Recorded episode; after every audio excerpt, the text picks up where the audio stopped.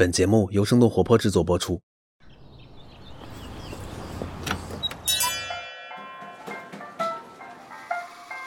您的 espresso 好了，请慢用。生动早咖啡，浓缩、新鲜，与你开启能量满满的一天。嗨，早上好呀！今天是二零二一年的七月二十六号，这里是在一周的开始问候你的生动早咖啡，我是来自生动活泼的梦一。每周一、三、五清晨，几条最新鲜的商业科技轻解读，和你打开全新的一天。刚刚过去的这个周末，一份新政策发布了，在教育培训行业里产生了不小的震荡，不少头部企业的股价就好像是坐上了过山车，几乎腰斩。这到底是怎样的新政策？它对于教育培训行业又会产生怎样的影响？那在几条同样值得关注的商业科技动态之后，我们和你一起来了解一下。反垄断又来到了音乐市场。七月二十四号，国家市场监督管理总局要求腾讯和关联公司在三十天之内解除独家音乐版权，停止通过高额预付金等方式收取版权费用，以及在没有正当理由的情况下，不得要求上游版权方给予其优于竞争对手的条件。这是我们国家反垄断法实施以来第一次对这一类的垄断者采取措施来恢复市场的有序竞争。那我们来了解一下这个案件的背景。在二零一六年的时候，中国音乐集团 CMC 和腾讯旗下 QQ 音乐进行数字音乐业务的合并，成立了腾讯音乐娱乐集团 TME。当时，腾讯和中国音乐集团在相关的市场份额分别是百分之三十和百分之四十。集合之后的 TME 占有独家曲库资源已经超过了百分之八十了。那对于这份处罚，腾讯的回应是积极配合整改。同时呢，它的主要竞争对手网易云也发布了公告，坚决支持国家市场监督管理总局处罚决定，并且承诺不会做出类似涉嫌垄断的行为。下面我们来看看顺丰，给你送快递的顺丰小哥可能要涨薪水了。七月二十二号，有顺丰小哥爆料说，顺丰推出了一哥丰收计划。在现有的基础之上，顺丰将会新增投入两亿元以上，用来提升员工的收入。这一次增加收入的行动将会从今年的八月一号开始，一直到今年年底结束。我们了解了一下，其实这也并不是顺丰今年第一次为快递小哥设定额外的奖励了。在今年的春节的时候，顺丰拿出了大概有六点五亿元的激励资金来奖励他们的值守员工，主要呢是分为加班工资和春节特殊激励。当然，这一次的行动除了顺丰集团自己对员工的关心之外，外部的因素呢是最近国家邮政局等七部门联合发布关于做好快递员群体合法权益保障工作的意见，要求形成更加合理的收益分配机制，来保障快递人员获得合理的劳动报酬。顺丰发布的一哥丰收计划就是落实这项计划的举措之一了。再来把目光转向国外。七月二十三号的时候，开发出 AlphaGo 的人工智能研究实验室 DeepMind 与一家欧洲生物信息学研究所合作，推出了 AlphaFold 蛋白质结构数据库。这个数据库提供了到目前为止人类蛋白质组最完整、最准确的图像，是人类积累的高精度人类蛋白质结构知识的两倍多。不仅涉及人类，他们还将提供其他二十种生物，总计超过三十五万种蛋白质结构。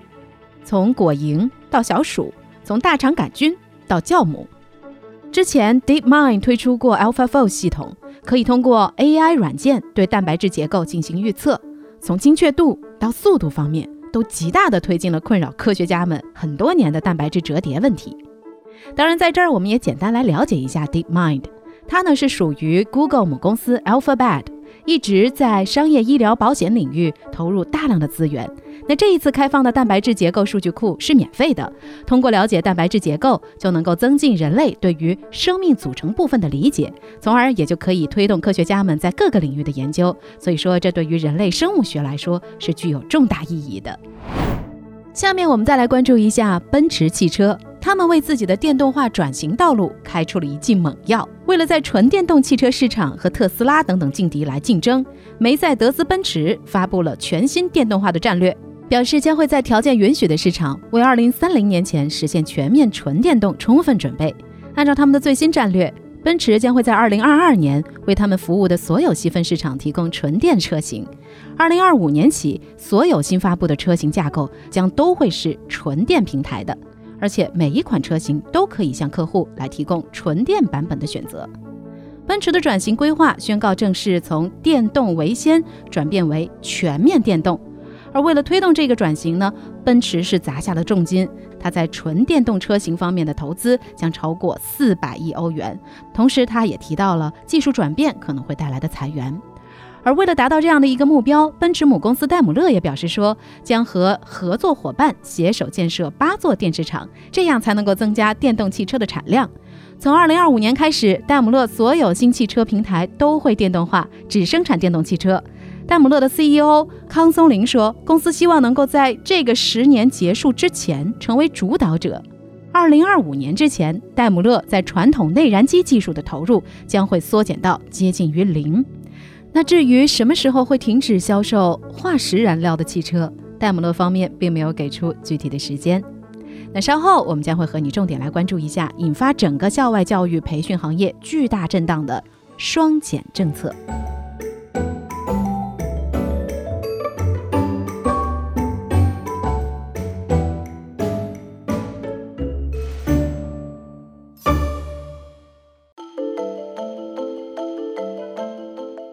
续回到生动早咖啡，几条商业科技轻解读。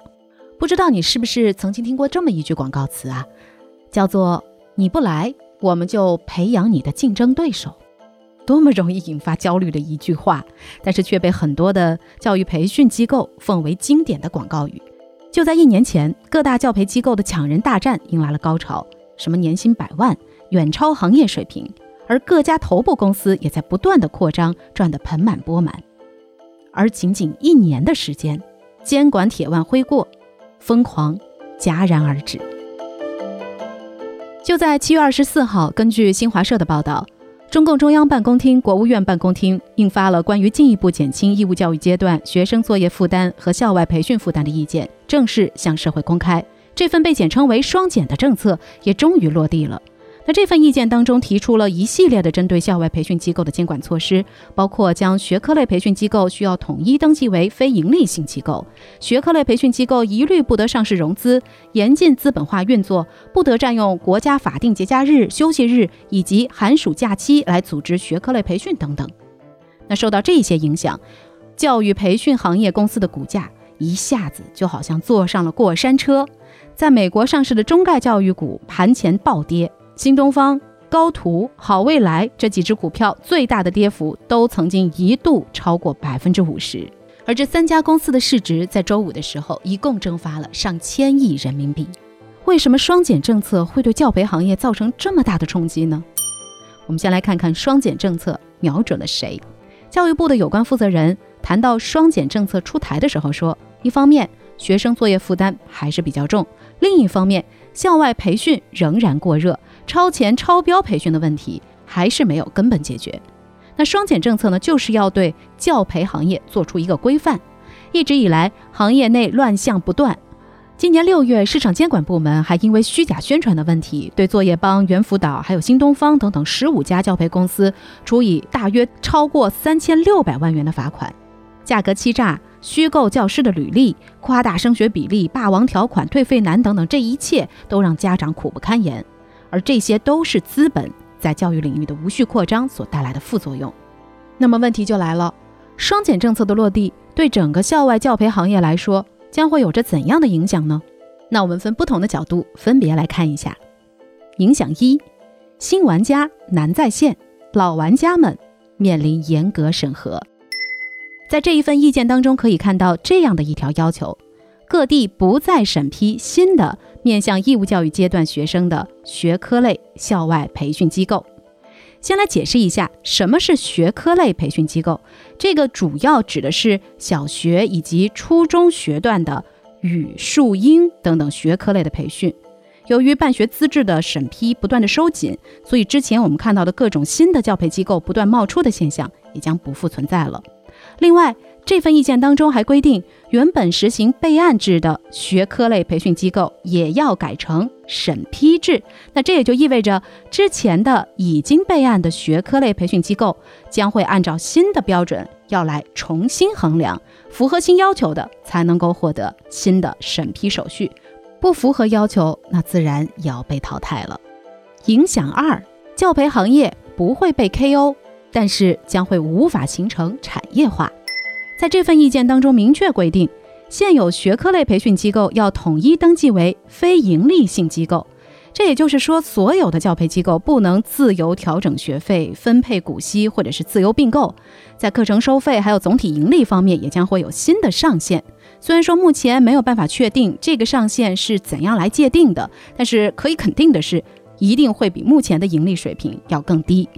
同时呢，这份意见还规定，校外培训机构不能随意占用国家法定节假日、休息日以及寒暑假期来组织学科类培训。那根据财经的最新报道显示，如果是这样的话，将会掐掉校外学科培训机构三分之二的年收入来源。另外，文件当中还要求学科类培训机构一律不得上市融资，严禁资本化运作。我们先来看一看。这一条对于已经上市的公司会带来什么样的影响？一份来自第一财经的分析表示，这些机构要么选择退市，要么在上市资产当中剥离学科类培训机构。我们也简单梳理了一下，除了新东方和好未来这两大龙头之外，国内 K 十二赛道，也就是说学前教育到高中教育阶段的学科培训当中，上市的还包括区域性的龙头企业，比如说精锐教育、学大教育、卓越教育以及高途、网易有道等等在线教育机构。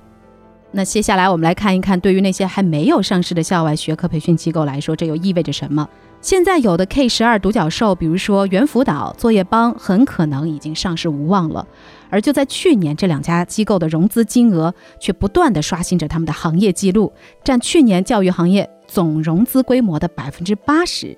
如果说无法上市，那么后续风投机构能否成功退出，也将会成为问题。影响三，职业教育的入局者将会增加，学科教育基本上不能碰了。这是教培行业必须面对的现实，而下一步的方向呢，也是多方面关注的焦点。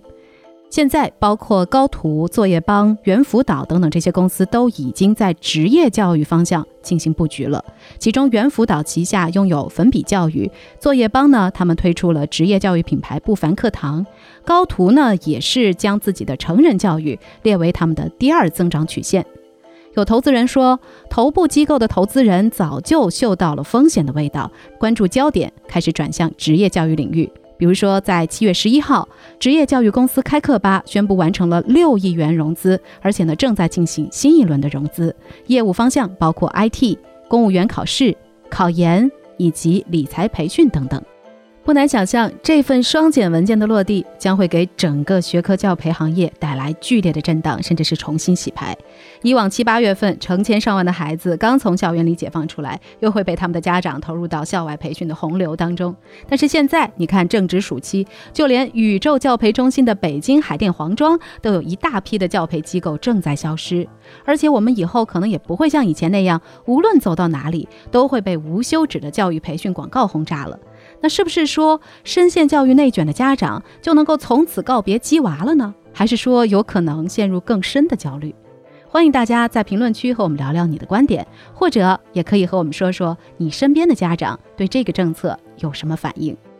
说到教育内卷，也想要提醒一下你，在这个周四上线的《声东击西》聊的正是相关话题。本期节目邀请到了长期在做中国基础教育质量监测的研究者柯里。来说一说儿童的认知发展真正需要的是什么？而在现在的学校、家长还有校外机构，在哪些方面可能并没有起到支持的作用？最后还要提醒一下爱吃雪糕的朋友，也别错过最新一期的泡腾 VC。Ted 和默默不仅谈到了许多新消费雪糕品牌的商业模式，更有独家雪糕配方的分享，千万别错过。这就是今天的生动早咖啡，那我们周三早上再见啦，拜拜。这就是今天为你准备的生动早咖啡，希望能给你带来一整天的能量。本期节目监制徐涛，编辑狄青依依，后期设计陈太太，运营刘瑶，以及制作人梦一。感谢你的聆听。如果你喜欢我们的节目，请记得在苹果 Podcast 给我们五星或者好评，也欢迎你分享给更多的朋友，这会对我们非常有帮助。同时，你也可以在公众号和微博搜索“生动活泼”。声是声音的声，这样就可以了解更多与我们节目相关的信息啦。生动早咖啡，期待与你下次再见。